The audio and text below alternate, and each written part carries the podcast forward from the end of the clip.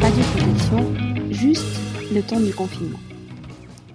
La radioprotection est impactée par la crise du Covid-19. En effet, peu d'entre nous sommes des acteurs essentiels au sens Covid, bien sûr, du terme. Nous sommes alors pour la plupart confinés à la maison et nous avons dû repenser nos activités. Bonjour, je m'appelle Stéphanie Mora, je suis ingénieure en radioprotection en milieu hospitalier. J'ai imaginé ces podcasts pour garder le contact et peut-être une trace de cette période inédite. Comme dit une professeure de ma fille au lycée, vous entrez dans l'histoire. Je télétravaille, à la maison donc, avec ma famille, mon mari est enseignant-chercheur et nous avons parfois 40 euh, étudiants via Discord dans notre salon. Euh, mes trois enfants, collégiens, lycéennes et étudiantes, inventent de nouvelles façons de travailler.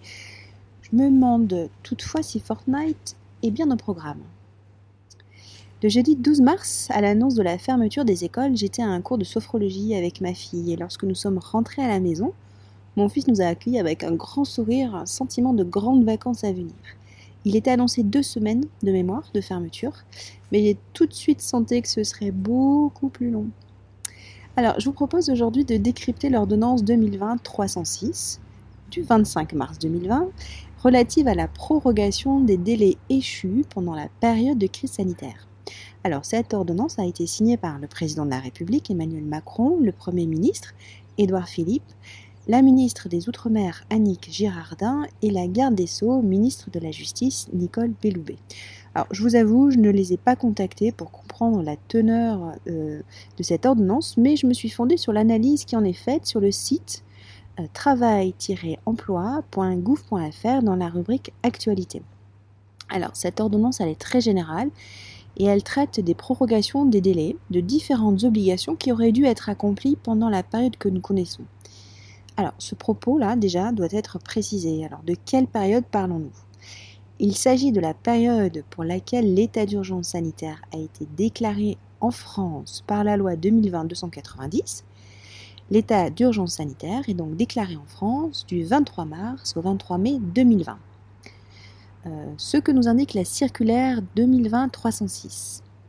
Eh bien, que toute obligation qui devait être renouvelée pendant la période de l'état d'urgence, période augmentée d'un mois, bénéficie d'une prorogation de délai de deux mois. En clair, qu'est-ce que ça veut dire? Alors, on prend la période de l'état d'urgence du 23 mars au 23 mai. On lui rajoute un mois, donc du 23 mars au 23 juin. Eh bien, toutes les obligations qui devaient être renouvelées entre le 23 mars et le 23 juin bénéficient d'un délai supplémentaire de deux mois, c'est-à-dire jusqu'au 23 août pour être réalisées. Cette période du 23 mars au 23 juin est appelée période protégée. Alors l'allocution du président de la République hier soir, c'est-à-dire euh, lundi 13 euh, avril, je pense ne change rien pour l'instant. Bon, ça sera à vérifier et sûrement à remettre à jour dans les jours à venir. Alors, en quoi cette ordonnance 2020-306 concerne la radioprotection? Les obligations radioprotection qui sont concernées sont les formations radioprotection travailleurs et patients, les visites médicales pour les professionnels exposés, le suivi en dosimétrie passive et les contrôles radioprotection. Pour les formations aux visites médicales contrôle radioprotection, les échéances sont reportées et tout sera fait avant le 23 août 2020. Pour le port de la dosimétrie passive, c'est un peu plus complexe, mais le message simple à faire passer est que chaque agent continue de porter le dosimètre passif qu'il a à sa disposition et le remplacement pourra être réalisé à la prochaine date de renouvellement qui se situe hors de la période protégée. Je vous mets une infographie vous permettra de comprendre tout cela en détail. Alors, il est important de noter que cette prorogation ne s'applique qu'aux obligations qui devaient être renouvelées. Elle ne s'applique pas pour les obligations dites initiales. Un nouvel agent qui arrive pour une prise de poste pendant la période protégée doit pouvoir bénéficier d'un nouveau dosimètre, d'une session de formation initiale et d'une visite médicale d'aptitude. Alors, un point d'intérêt particulier est à noter pour les contrôles de qualité sur les dispositifs médicaux, euh, scanner, euh, euh, Axel, etc.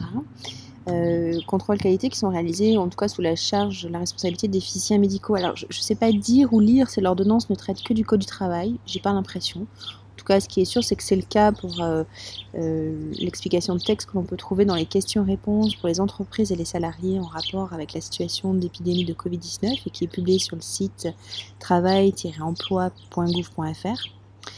Euh, les contrôles de qualité en fait relèvent du code de la santé publique car ils sont en lien avec la radioprotection des patients. Ce que j'ai compris, c'est que la périodicité des contrôles qualité externes, des audits de contrôle interne et externe, ainsi que les contrôles internes peut être aménagée tant que les mesures de confinement annoncées ne sont pas levées. Bon, euh, je viens de vous lire un extrait d'une page euh, du site de l'ANSM, euh, page actualisée en date du 14 avril 2020, c'est-à-dire aujourd'hui. Donc je pense que les physiciens médicaux peuvent reporter, aménager en tout cas certains, certains contrôles. Bon, à suivre. Voilà, voilà, alors j'espère ne rien avoir oublié. Faites-moi un retour si vous souhaitez ajouter, compléter, corriger quelque chose et pourquoi pas me dire surtout si le format audio vous plaît. Je laisse passer. Je suis dehors, c'est mon bureau actuellement, histoire d'avoir un petit peu de tranquillité par rapport à au confinement et au reste de la famille. En tout cas, continuez à prendre soin de vous, de vos proches et de nos patients et je vous dis à très vite.